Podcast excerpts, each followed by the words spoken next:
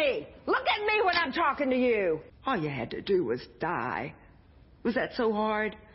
No, you just had to go ahead and stay alive, and now we got five dead kids because of you! You might have taken apart a few electronics, but I got a feeling that you can't stop around. Willie? Willie needs to eat, and I'm gonna feed him.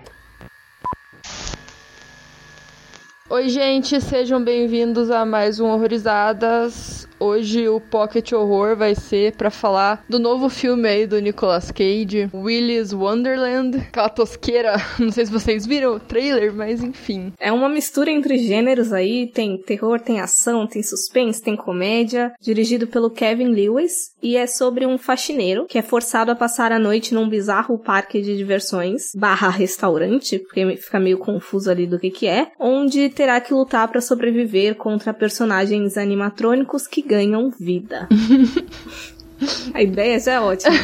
é, acho que é a primeira vez que a gente vai falar de um filme do Nicolas Cage. Só dele, né? Porque a gente já falou brevemente uma vez do da cor que caiu do céu barra espaço, mas foi muito breve mesmo. É, e é engraçado que a gente pegou um filme do Nicolas Cage que ele não fala uma palavra. É, é uma novidade também, né? Geralmente não é assim que funciona. Exato. É. Ele só tá ali existindo. Pois é. é. E eu confesso assim que eu tô um pouco triste porque eu queria ter gostado desse filme, de verdade. Só que eu não gostei.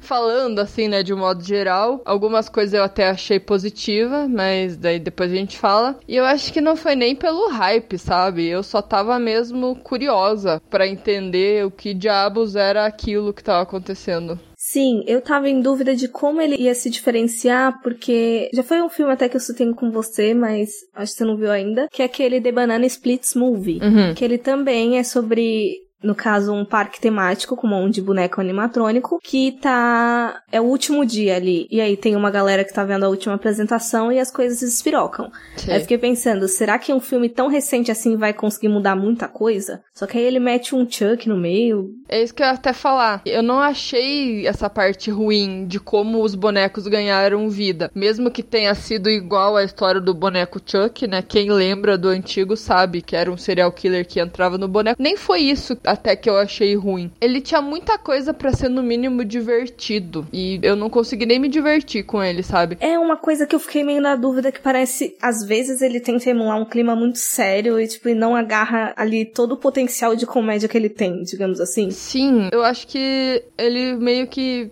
errou em tentar ser sério em algumas coisas. Porque não tem como você levar realmente a sério um filme com boneco possuído, né? Exato. Então, assim, a gente já sabia que era isso, né? A gente já tinha comprado essa ideia. Mas nem sempre por ele ter esse tema que pode ser levado na comédia que a gente tem que aceitar tudo. Tem coisa que nem levando pra esse lado faz sentido, às vezes, né? Na trama. É, é. A ideia é mais divertida do que o desenvolvimento dele. É, eu acho que também teria sido legal se eles tivessem feito um filme sobre o lugar lá, sei lá, antes das pessoas saberem o que de fato estava acontecendo, sabe? Ia ser um negócio mais misterioso, ou até explorar o serial killer. É... enfim, eu acho que eles tinham uma história muito boa envolvendo aquele lugar que eles não souberam aproveitar. É, e, e, é até uma coisa que me leva na questão dos adolescentes, porque acaba puxando a história daquilo dali, né? Que puta merda, eu odeio, eu odiei aquele núcleo. Aham.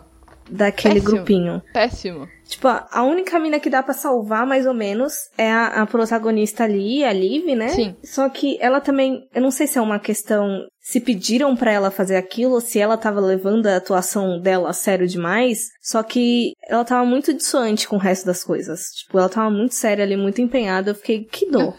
Porque não era para isso, sabe? O filme não, não era, não tá com esse comprometimento todo pra ser sério. Sim, eu acho que ela é uma personagem que realmente é a única que, que salva por ela ter aquele passado, ter que conviver com aquela mulher que tava no complô, né, com todo o rolê. Mas eu acho que ficou muito tosco aquela tentativa tardia dela fazer as coisas. Eu não sei se ela ficava tentando sempre fazer alguma coisa para impedir e só ali que foi à tona, porque para mim era só explodir aquela porra daquele lugar, sabe? E por que, que era tão uhum. difícil fazer isso? Não sei. Para mim ficou tão sem sentido. É, não, não faz sentido porque, caralho, ela tava presa, a mulher não deixava ela sair, foi a única oportunidade. Tipo, por que, que você não fez isso antes, bicho? Exato. A única parte boa ali que eu tentei, assim, tirar alguma mensagem desse filme, é aquela cena que ela tá com o policial e ela. E aí tem uma conversinha ali de por que, que vocês não fez nada, tá sendo conivente, lá, eu tô tentando fazer alguma coisa e você. Eu fiquei, ah, se a gente lê ali, talvez como esses filmes de pequena comunidade guardando um segredo, que aí entra aquela questão de da geração nova ter que ficar lidando com as merdas que a geração antiga fez, tipo, é, é interessante pensar por esse lado, mas só que eu acho que nem tem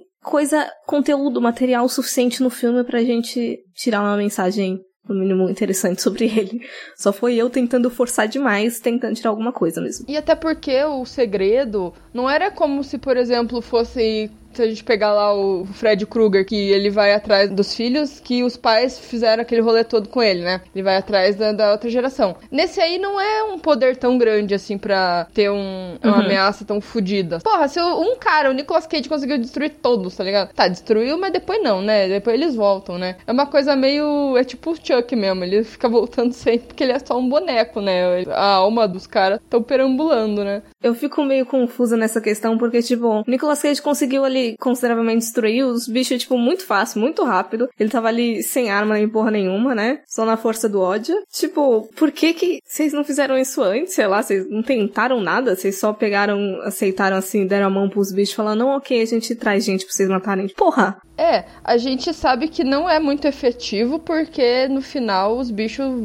retornam, né? Porque, né, como eu falei, ele é só boneco. É, a maioria deles, né? Aquela fada esquisita lá também. Mas uma coisa que tem a ver com isso, as cenas que o Nicolas Cage tá lá lutando com os bichos, por que que às vezes aparecia ele lutando com um e o outro ficava olhando, sabe? Parecia muito conveniente, tipo, ah, pra ele conseguir derrotar todos. Eu não sei, ficou muito mal feito é. isso. Mal coreografado, sei lá. Uhum. É, indo de, de cada vez assim, mano, quem faz isso? Não, não faz sentido. Não, é. Foi tudo errado esse filme tudo cagado, na, nada assim de bom. a única coisa que eu gostei mais foi. Eu achei legal os bonecos. Sim. Eu gostei da ambientação da história, do lugar, eu achei legal que eles fizeram num parque abandonado. Isso sempre gera, pelo menos, um clima macabro. E os bonecos também se mexendo em umas horas que ele não olhava assim e os bonecos estavam se mexendo, eu achei legal. Mas daí tinha umas horas que os bonecos pareciam que estavam se teletransportando por causa das cenas, assim, ficava aquelas cenas piscando. Aí você via o boneco tava num lugar, depois você via no outro, daí você pensa, não, os caras são poderosos pra caralho, né? Mas daí depois você vê que não é bem assim. Daí ficou ficou pra mim também sem sentido isso. Uhum. É, eu, eu, gosto dessa junção de um filme do Nicolas Cage de meio psicodelia e, e sanguinolência, mas. Ah, então tudo muito confuso, tudo muito conveniente, tudo muito. Errou feio, errou rude. Ai, que dó. Tinha potencial em várias coisas, os, os, bichos, realmente. Porque os bichos por si só, assim, se tivesse um bicho daquele assim parado aqui na minha frente, eu já ia ficar num puto cagaço. Não precisa fazer se mexer. É. Eu acho que foi uma perda ali de potencial. Embora eu consideravelmente, assim, tenha gostado do Nicolas Cage só vivendo. Tipo, a impressão que eu tava no início aqui, caralho, vocês literalmente pagaram o cachê do Nicolas Cage pra ele ficar limpando um restaurante abandonado? Porque era só isso que ele fazia em boa parte do filme. E matava uns bichos de vez em quando. Tomava um, um, uma bebida esquisita que eu não sei o que, que é, se é uma cerveja, um refri, um café gelado, não faço ideia o que, que era aquilo. Enfim, eu não sei se eu gostei do personagem também, assim, no, no modo geral. Algumas coisas eu achei legal nele, dele ser bem foda-se, caguei pra tudo. Eu só quero limpar o, as paradas aqui e ir embora. Não tava nem aí, nem porque a menina tava falando, né? Ele, tipo, pouco se fudendo pra cidade. Ele só queria a porra do carro dele, sabe?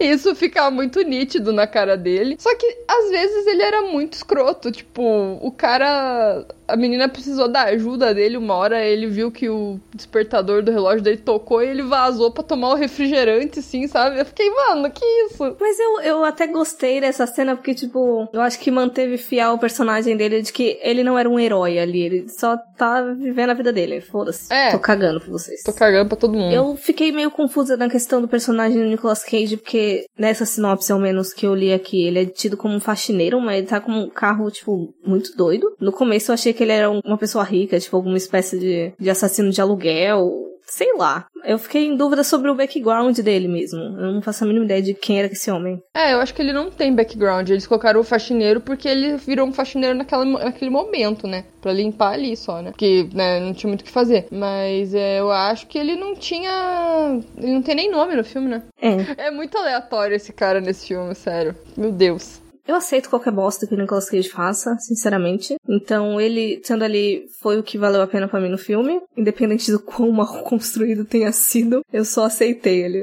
Sei lá, foda-se. Tá ali. Eu acho que o Nicolas Cage é um dos poucos atores que conseguem ser respeitados mesmo fazendo filme ruim, né? Porque você vai ver outro filme dele depois, assim, não foda-se, sabe? É, ele fez esse filme ruim, mas eu sei que depois ele vai fazer um outro que pode ser melhor. Aí depois ele vai fazer outro filme ruim de novo e a gente só aceita, porque é o Nicolas Cage. Uhum. O cara conseguiu chegar num patamar que não é todo mundo que consegue, porque tem gente que se queima com o filme e nunca mais, sabe? Ele não. É, então. Muito massa isso. Sim, sim, sim, sim. Tô gostando muito dele na, no cinema independente nos últimos anos. Eu provavelmente vou ver qualquer outra coisa que vai sair aí que eu fico sabendo. E ele fez um filme com Elijah Wood. Então, cara, essa junção é maravilhosa. e eu descobri que o Elijah Wood tem uma produtora, eu acho, uma, um estúdio, que foi o que fez Mandy, né? Eu não sabia que tinha feito Mandy, mas eu sabia da, da produtora, porque eu já vi algum outro filme da produtora dele, no caso. Eu quero mais filmes com os dois, inclusive. de terror, de preferência, que aquele lá não era. O que eu vi não era. Esqueci agora que filme que era, mas foi esses tempos aí que eu vi. Sim. Mas é isso aí. E deixo aí a recomendação de novo do The Banana Splits Movie. Eu ia trazer ele pra falar no Pocket, mas pela ideia muito similar ali, eu achei que Nicolas Cage fosse mais apelativo. Fica só essa recomendação aí. Banana Split eu acho que é do ano passado. Não, tipo, não é tão longo. Tão longe, no caso. Uhum. É, eu quero ver esse. Depois que passar o efeito desse, eu acho que eu vou ver. Muitos bonecos. Mas é isso. Segue a gente nas redes sociais e até o próximo Pocket, galera. Valeu. Até mais. Tchau, tchau.